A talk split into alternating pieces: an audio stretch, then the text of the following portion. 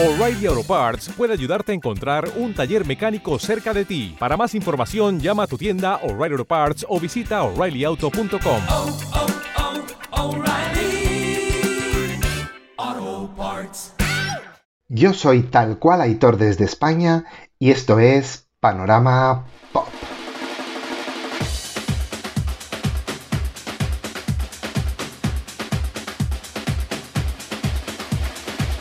Muy buenas tardes a todos amigos, espero que os encontréis fenomenal y bueno, aquí venimos con nuestro ya segundo programa de esta segunda temporada también en el que, bueno, como ya habréis visto en el título, vamos a hacer una reseña y nuestro top 5, como siempre, de el nuevo álbum, quinto álbum ya de estudio de Katy Perry, Smile.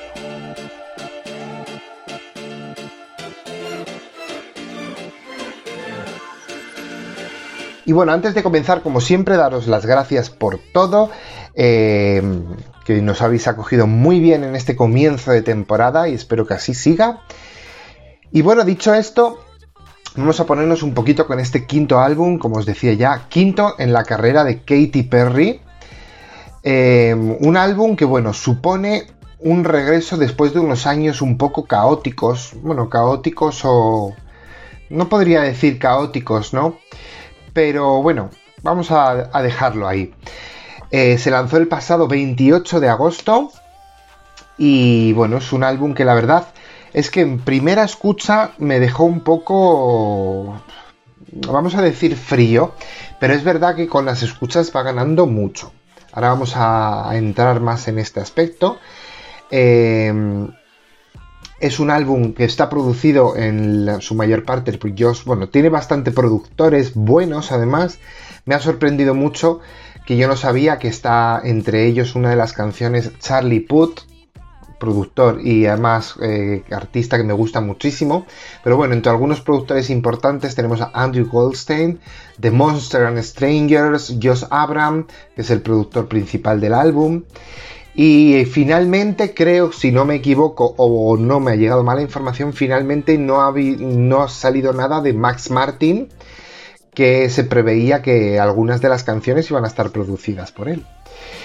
Y bueno, este álbum nos llega tras varios eh, singles, eh, entre los que encontramos Never Really Over, Harley's in Hawaii y los últimos, los publicados este año como ya lo que serían adelantos, por decir así, oficiales del disco, que fueron Daisies, que lo publicó el 15 de mayo, Smile, que lo pudimos escuchar en julio, y ahora que a la vez que el, el disco se ha lanzado como tercer, tercero quinto, vamos a dejarlo ahí, single, Cry About It Later.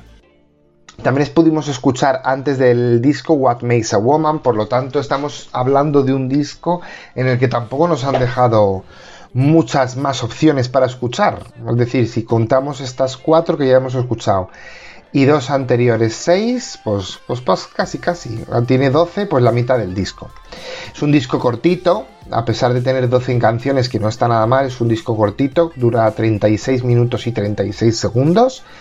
Pero es verdad que hay algunas de las canciones que son de menos de 2 minutos, por ejemplo Daisies, la última What Makes a Woman dura 2 minutos 11.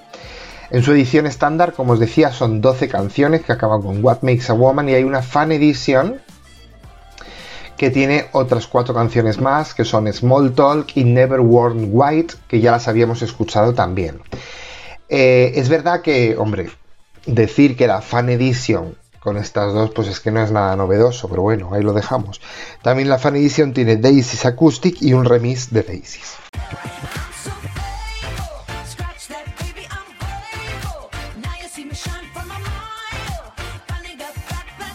Y bueno, en cuanto a mi opinión personal, pues bueno, tengo que decir que, a ver, es un disco que no me ha disgustado, pero es verdad que me suena a un poquito lo mismo de lo que tenemos de Katy Perry. Quizás a la fanbase, a los fans de Katy Perry les haya encantado, les parezca un, vamos, un lujo de disco, pero a mí se me ha quedado un poquito ahí corto. Corto en el aspecto de que es verdad que tiene canciones que son temazos, a ver, temazos para lo que es el disco, también lo tengo decir, ¿eh? Eh, pero se me queda corto en el aspecto de que, bueno, que no hay nada que diga es algo novedoso. Eh, es verdad que el álbum toca bastantes, bastantes eh, estilos musicales, desde bueno, el pop, más pop, como por ejemplo en Smile o Never Really Over, que bueno, tiene ahí algo más, pero bueno, un pop, hasta Electro Dance, un EDM, ¿no? Con, con Teary Eyes o incluso en Cry About Later, que mete ahí alguna también guitarra muy heavy.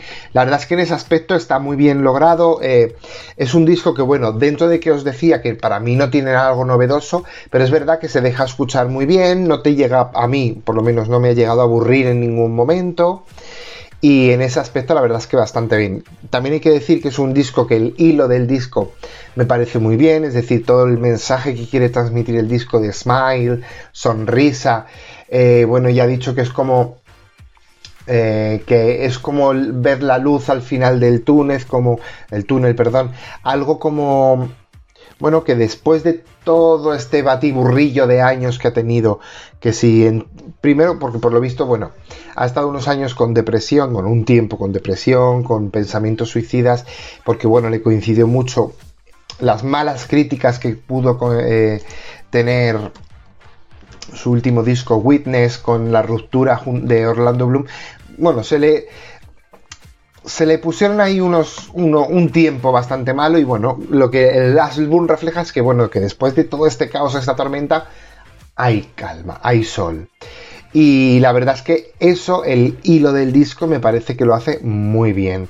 Porque es verdad que tenemos una parte hasta Not the End of the World, donde son canciones muy oscuras, más tristes. En cuanto a letras, porque es verdad que en cuanto a instrumentalización, algunas de ellas son bastante alegres, como por ejemplo Cry About It Later, está muy bien, Teary Eyes es un EDM impresionante, pero son como algo muy mm, triste, muy oscuro, hasta Not the End of the World, donde el álbum como que parte, de repente hace ¡pum! hasta aquí, y empezamos con Smile, Champagne Problems, etcétera, que son canciones bastante más animadas.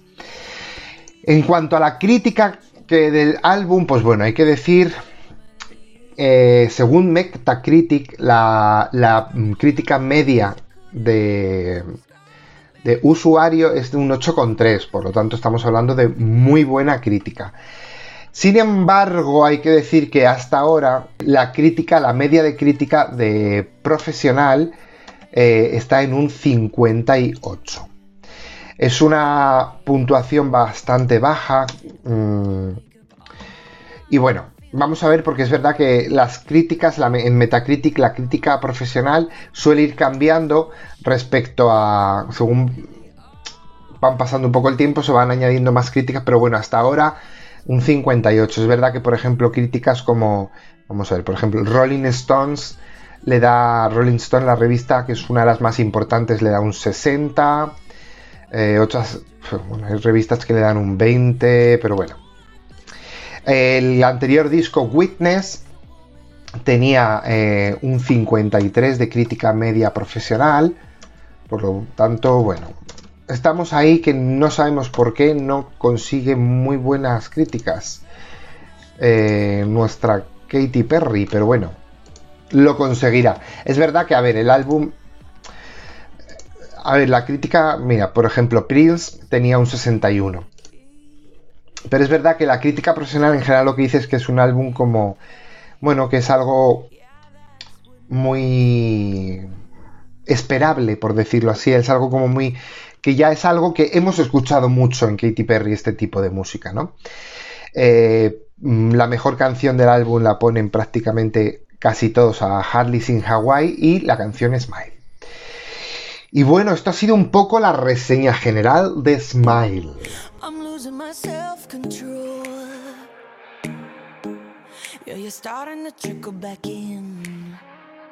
Y ahora tenemos una colaboración muy importante para nosotros y muy especial y espero que os guste muchísimo a todos porque tenemos con nosotros al youtuber y amigo Soy HGOS. Muy buenas tardes. Bueno, pues muchas gracias por dejarme estar aquí, Aitor, en este podcast especial sobre el nuevo disco de Katy Perry, Smile. A mí en lo personal este disco me encanta, está en nivel de Prince, yo creo que hasta incluso lo has llegado a superar. También me recuerda mucho este disco a tiene pequeños guiños a todos los trabajos discográficos suyos anteriores, como es el caso de Witness, ya que tiene música con estilos EDM o música electrónica, como es el caso de Teary Eyes o Cry About It Later. También me gusta mucho porque tiene también guiños a Teenage Dream, su biblia pop, eh, como es el caso de Champion Problems o Tact, ya que tienen ese teen pop chicle que la caracterizó en 2010 y que digamos la hizo saltar a la fama mundial. Es un disco también que es muy especial para Katy Perry, ya que narra su historia de cómo ha tenido que superar la depresión, de cómo se ha vuelto otra vez a enamorar de Orlando Bloom hasta el punto de tener una hija en común y de cómo todos esos procesos de resiliencia y superación le han llegado a recuperar otra vez su sonrisa. Es un disco que te trae muchos mensajes de resiliencia, mensajes de felicidad, de que te, te dan ganas de bailar cada vez que lo escuchas, da igual si estás triste, si estás contento.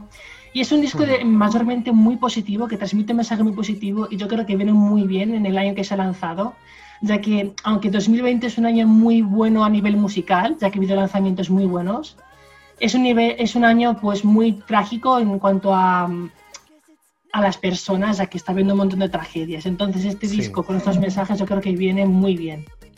La verdad es que ahí estoy totalmente de acuerdo contigo en que, que es un disco que transmite un, un mensaje muy, muy, muy positivo para la era en la que estamos viviendo. También es verdad que en América ahora mismo que están allí peor que en Europa, pues mucho mejor les viene, ¿no? Y, en eso estoy totalmente de acuerdo. Bueno, y en cuanto a lo que, que a ti te ha parecido personalmente el disco, ¿qué te ha parecido respecto a los anteriores? Pues es como una especie, digamos, de segunda parte de Witness. En Witness pude verla mucho más triste, mucho más concienciada, mucho más oscura, dentro de que Katy Perry es una artista que es todo felicidad, todo colorines y todo, digamos, pues eso, muy, muy feliz.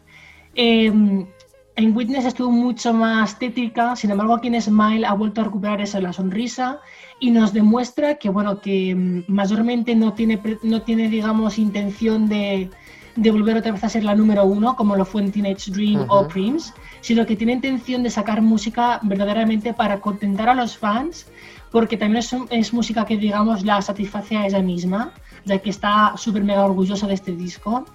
Y es eso, es un, es un disco también eh, dedicado a la resiliencia y a ese proceso que tuvo ella que pasar para superar la, la depresión.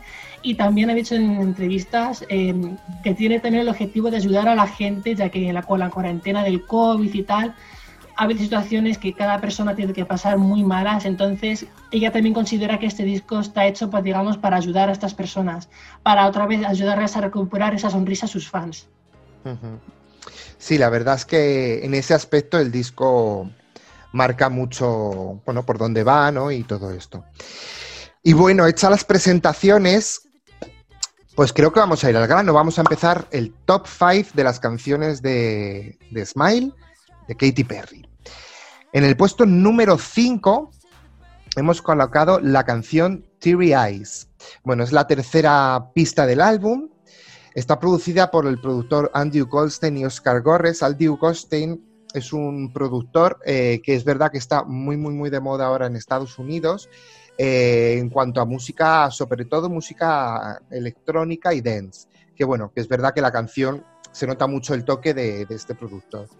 Bueno, es- está hablando un poco ella, pues, ¿no? Que hay que seguir un poco adelante, continuar la vida, aunque tengas ahí los ojos que se te van a saltar de lágrimas pero la verdad es que es una canción, decía en la primera parte del programa, que es verdad que para mí el disco está como dividido en dos partes, no está dividido, ¿no? Realmente, pero bueno, es como que la primera parte te está hablando de cosas como más penosas, de penas, Sí. de rompi- rompimientos, roturas, etcétera.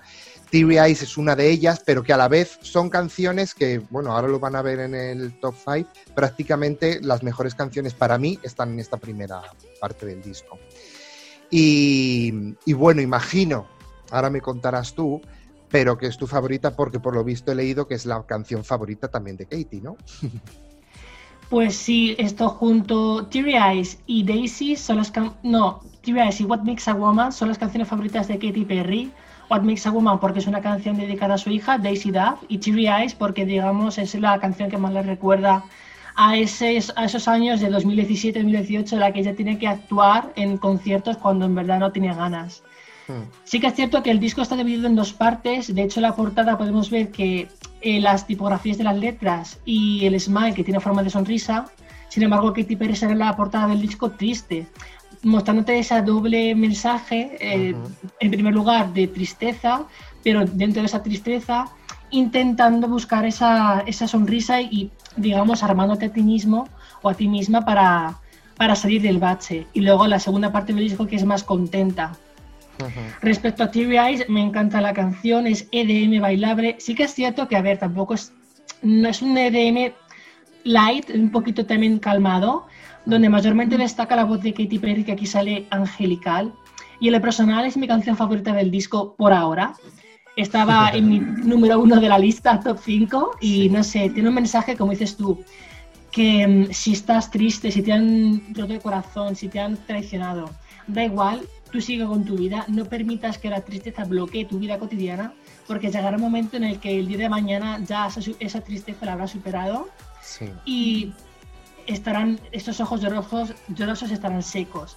Es un tema que a mí lo personal me encanta por el mensaje e igual el instrumental me encanta. Yo es que soy muy de canciones dance, entonces esta canción que es bailable, bueno, la número uno. Yo es verdad que también soy, cuando escucho los discos, vamos, en general, de cualquier artista, siempre me voy a las bailables.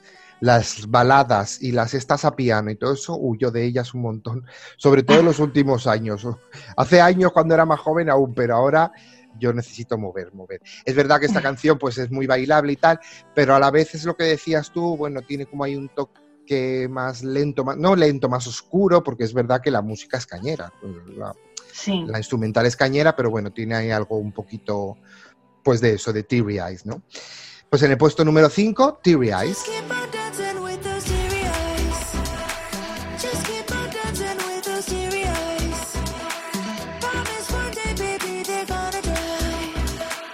Llegamos al puesto número 4, donde hemos colocado la canción Not the End of the World, que es un poco la canción que rompe un poco el disco, como decíamos, como la primera parte de pues todas estas canciones así más oscuras, más tristes, por decirlo así. Y, nos llega aquí con Not the End of the World para de repente ya cambiarnos todo el compás del disco con Smile, etcétera, etcétera. Eh, la canción está producida, eh, al igual que Teary Eyes, por eh, Andrew Goldstein y Oscar Gorres. A mí me ha gustado muchísimo, de hecho está en ha entrado al final porque yo la puse como mi canción favorita del disco. Eh, me recuerda mucho a Dark Horse de. No sé si era de Prince, ¿no? Prince. Sí, vale. Eh, me recuerda mucho a Dark Horse y, quizá por eso es por lo que me haya gustado, porque a mí en su día Dark Horse es que puede ser que sea una de las canciones que más me han gustado de mi vida. la he bailado muchísimo y me parece súper buena. Y me recuerda mucho a ella. La letra, pues, me da igual un mensaje, pues eso, que bueno, me ha pasado todo esto, estoy fatal, pero bueno, chico, que no es el fin del mundo, ni se acaba todo, así que para adelante. Y como, como mitad del disco y como corte para empezar lo bonito del disco, me parece espectacular. A mí la persona de esta canción también me mola mucho. Lo que pasa que, bueno, pues Em, tiene un estilo que es un poquito así medio trap, medio rap, que yo la persona prefiero la música EDM, pero igualmente me encanta esta canción. De hecho, eh, mi hermano pequeño le encanta esta canción, dice que es la mejor del disco y me la manda a poner obligatoriamente. Em, a mí me recuerda más a Black Widow, ya que fue la canción de Ille Zalea y, Rita Ora, ya que esa canción originalmente estaba hecha para Katy Perry, de hecho la escribió ella, hmm. pero finalmente se recibió a Ille Zalea. Es una canción que, bueno, a nivel de eso, de instrumental es rap, trap, es una mezcla entre Dark Horse y Black Widow, pero a nivel de letra me encanta porque es, como dices tú, es el final de la parte triste del disco, donde ya Katy Perry se ha armado de resiliencia, de, fortaleza personal y, mental, y digamos ya está desafiante, diciendo, no es el fin del mundo, mira, he superado el flop, que ahí hace una pequeña mención a Witness, ya que fue un disco que no superó sus expectativas en cuanto a su éxito eh, digamos, como que te está narrando que ha pasado por todo lo malo, pero que le da igual, como que está lista para más. Está como desafiante, está retando al, destino, diciendo, envíame más porque te las voy a aguantar todas. Todas las, entre comillas, jodiendas que me quieras mandar, yo te las voy a resistir todas. Hmm. Sí, la verdad es que ya os digo que es una canción que a mí me ha encantado. Y bueno, por eso está aquí en el número 4, Not the End of the World.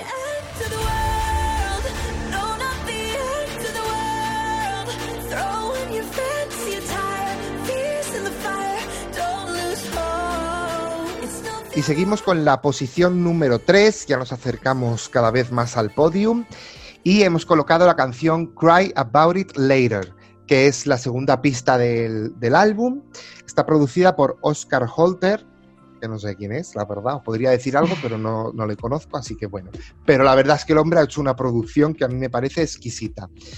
Es, para mí es una de las mejores canciones también del disco. Y bueno, suena así como una canción, como parece una canción muy alegre, ¿no? Porque bueno, realmente ella está como explicando, pues que, bueno, que hay que arreglar el, cuando está el corazón roto, y que hay que alegrarlo como yéndose de fiesta, por decirlo así, a bailar, no sé qué, que te encuentres y te líes con alguien y que bueno, que ya lloraremos después. Ya lloraremos por el con el que nos hemos liado y por lo que te pasaba de antes. Exactamente. Y A mí esta disculpa. sí, sí, no, no, di, di. A mí esta canción me recuerda muchísimo a Witness, eh, tanto el disco, pero sobre todo la canción, ya que tiene elementos de la música electrónica que yo de verdad cuando hice la reacción me recordaba un montón a Witness, la canción. En cuanto Sí. a nivel de letra, sí que es cierto que lo que dices tú, que es una canción eso que está, digamos, en la segunda parte de Never Really Over. En Never Sí. Really Over nos cantaba Katy Perry en las segundas oportunidades, porque si el amor es bueno va a triunfar. Sin embargo, aquí en Cry Cry About It Later supuestamente no ha funcionado el amor, entonces te pega la hostia padre emocionalmente. Pero ya estás en un punto que dices, mira, como dices tú, no vamos a permitir que la tristeza me bloquee, pues mira, lloraré por ello después, voy a irme de fiesta y que sea lo que Dios quiera. Sí. Además, Es me gusta mucho. Es muy, muy, muy emperradora, te empodera y tiene, a mí lo que más me llama la, la atención es su tono de voz en el, en el estribillo, Hmm. muy sexy, como muy, muy de diva, no sé, hace Sí. gracia. A mí además me gusta mucho porque es verdad que a mí me gustan las canciones que te sorprenden. Quiero decir, por ejemplo, Teary Eyes, ¿no? Eh, es verdad que tú escuchas el párrafo inicial y el estribillo y más o menos te haces una idea Es de cómo va a ir la canción. Predecible, exacto. Sin embargo, con esta canción, aunque puede resultar de primeras un poco predecible, yo cuando llega el, el puente final con la guitarra de Ah, heavy sí, metal, sí, yo ya digo, ya está. Entonces termina la canción que te dan ganas de volver a escuchar y la escuchas de otra manera. Al menos es lo que me ha pasado a mí con esta canción. Y entonces, canciones amigas sí que de repente no te esperas que pasan cosas, me gustan mucho. Y gracias a la guitarra del productor ahí en el final, me ha, me ha pillado, me ha pillado. Sí, sí, sí, eso que es un puntazo increíble, la Totalmente. guitarra. Así que nada, en el puesto número 3, Cry About It Later.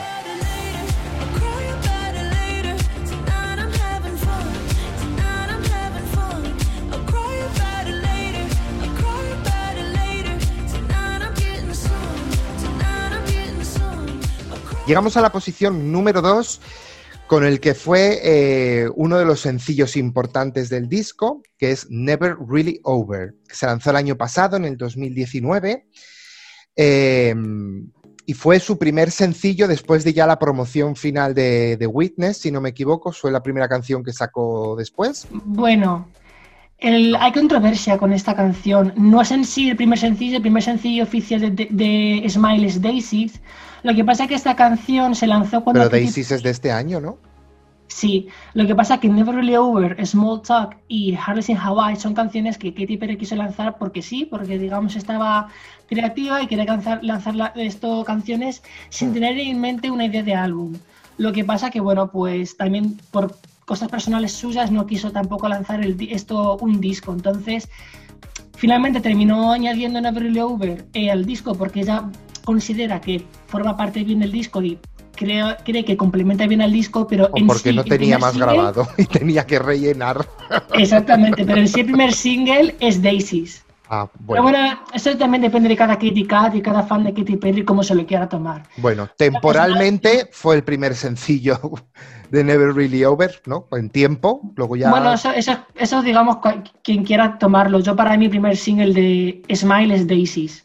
Pero bueno, eso que- a cuestión de es cuestión personal. Quien quiera clasificar Never Really Over, Never Really Over como primer single o como una canción más. Bueno, bueno, pues ahí lo dejamos, cada uno que elija un poco.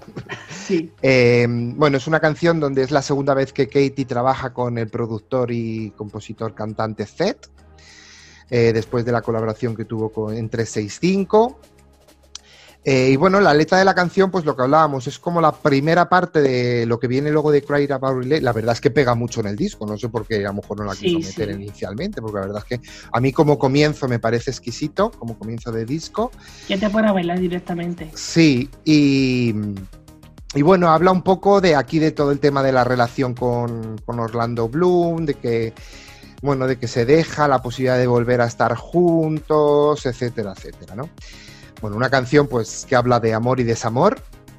Y, y bueno, la verdad es que a mí inicialmente es verdad, cuando la sacó en su día no me hizo mucha gracia, pero es verdad que si lo escuchas en el conjunto del disco me parece bastante, bastante agradable y me gusta bastante. La he puesto yo en el número 4 y, y bueno, la verdad es que está bastante bien.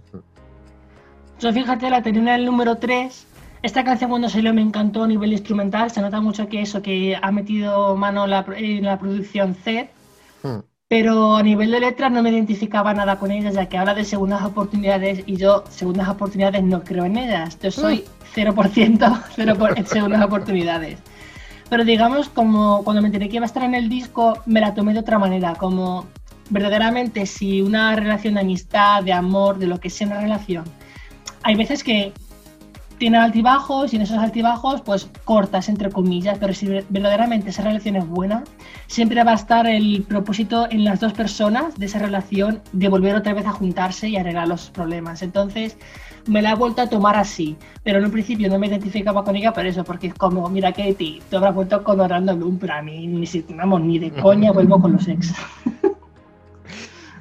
Y pues dicho esto, en el puesto número 2, Never Really Over.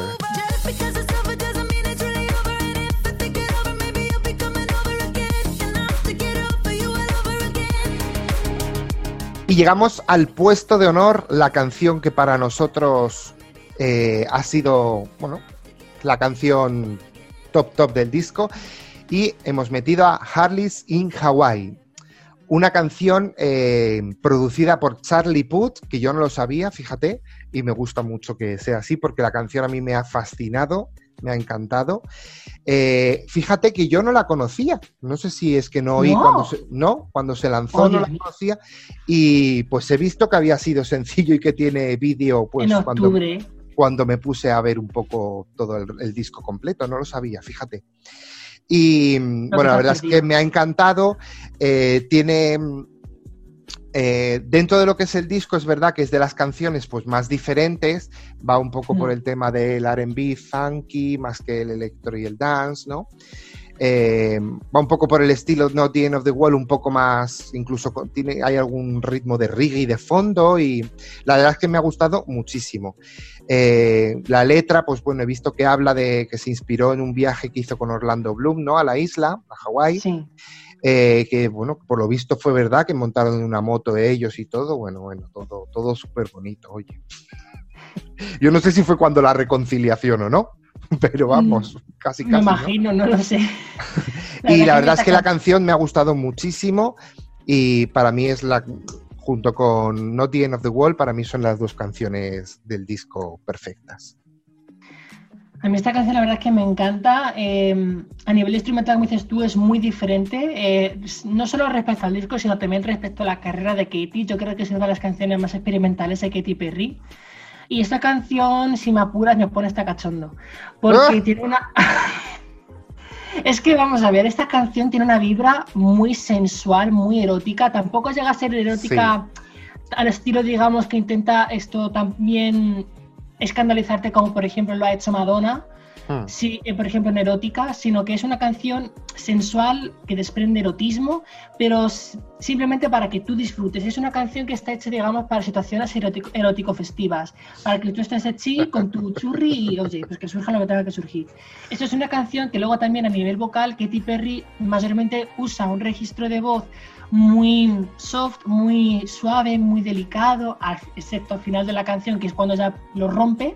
Pero es una canción eso que transmite una vibra muy sensual, muy erótica, muy delicada. No sé, me encanta. Es una canción que eso que mm, me encanta. Es que Sí, me la verdad es que tiene un tono muy, sobre todo el estribillo así muy sexy, ay, ay, ay, ay. Digo, Eso, eso, sí, sí. O sea, Muy que sensual, la que verdad es que pone- sí. Quizá es, bueno, lo que por, por eso quizá a lo mejor llama tanto la atención dentro del disco, que claro, es verdad que yo al no haberla escuchado antes me ha llamado más la atención aún, a lo mejor habiéndola conocido de Es que luego también esta canción, tú escuchas, tú ves el videoclip y ves Mm. con el moreno que se va, bueno, moreno, rubio, con el que se va al final de la moto y dices tú, joder. Y no sé, te escuchas la canción y te imaginas con ese, ese rubio detrás en la, en la moto abrazado a él.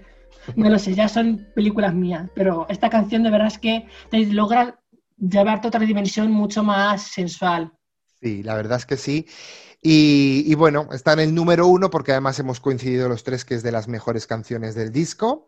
Así que nada, en el número uno de Panorama Pop, Harley's in Hawaii.